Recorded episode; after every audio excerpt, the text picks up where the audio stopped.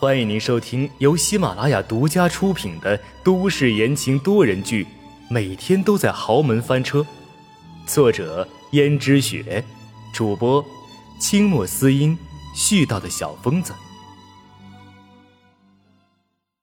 第三百一十一章，是他本人做的。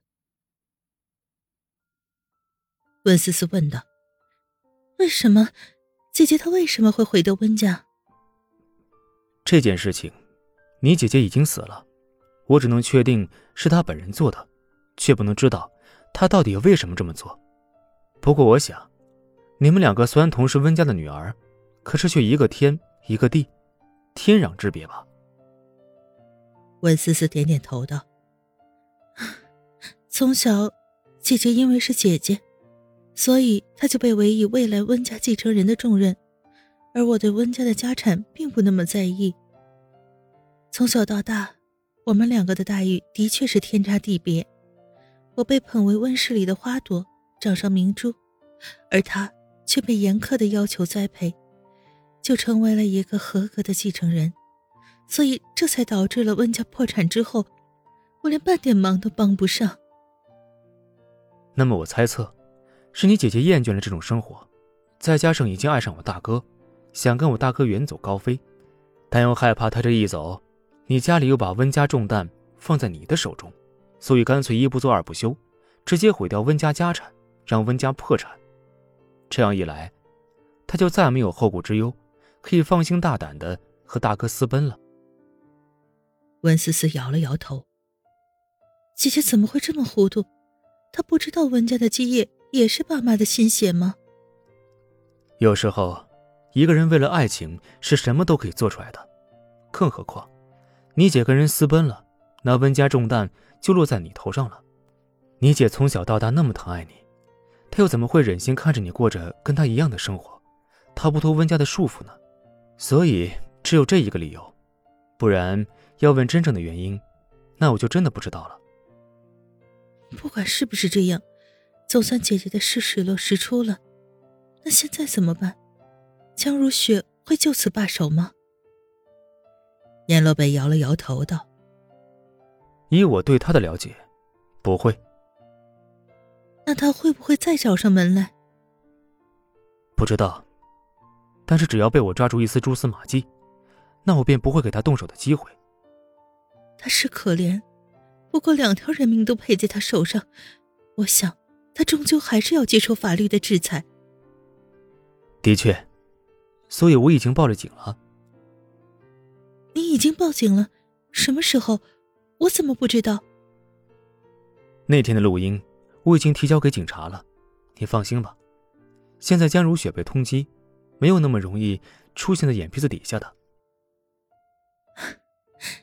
那就希望能够早点抓住他。他和那个男人在一起，没有那么容易被抓到，说不定现在已经出国了。警察虽然已经封锁了出国的关卡，一一排查，但是，假如现在真的被他蒙混出国的话，想要抓到他，那就麻烦了。那男人，其实自从她嫁进江家的时候，她一直和一个男人在一起。而她之所以想要抢夺江家的家产，也是为了和那个男人远走高飞。你没想到的事情多了，还有，小江城的沙面已经拆了，什么时候把他送回到他父亲那里去呢？而现在，江逸轩没了轩轩，温思思他就更加得不到。他在自己租的房子里面，无论是给别人端盘子还是洗碗，样样都做不成。轩轩有的时候不忍心。也会接济他一些钱，可是轩轩本身身上的钱也不多，所以江逸轩的日子十分的艰难。温思思道：“你不会这么狠心吧？你又不是不知道江逸轩现在过的是什么日子，你要袖手旁观也就算了，还要把小江城送去和他一起挨饿吗？”可是，你老是抱着这个孩子，你只是关心这个孩子，那我呢？温思思忍不住笑了出来。你真是的，你都这么大的人了，还跟一个孩子争风吃醋的。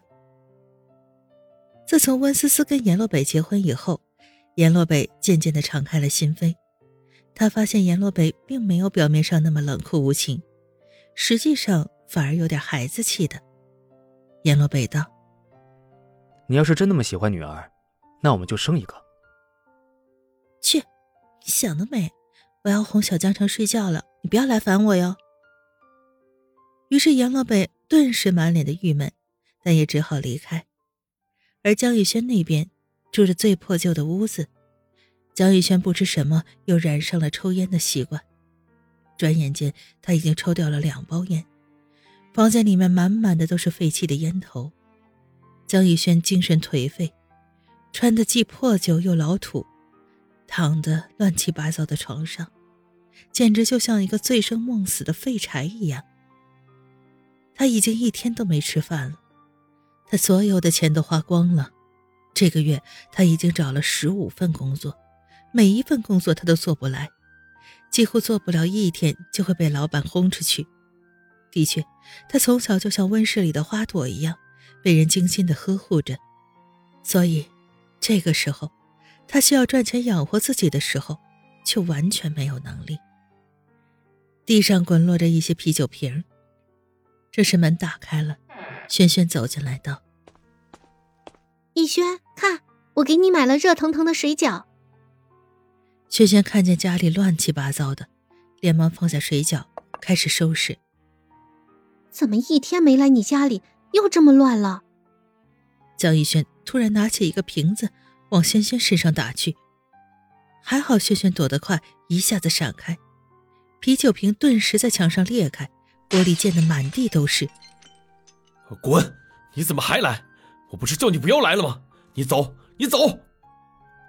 逸轩。你不要这样子，你不要这样自暴自弃的。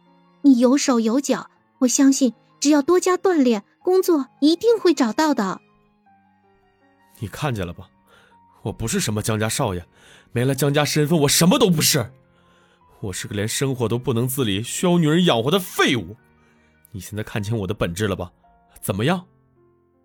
你永远是我心中的那个逸轩，逸轩，就算没了江家。你也可以创造出一条路来的。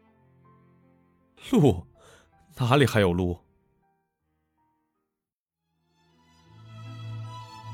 听众朋友们，本集播讲完毕，感谢您的收听。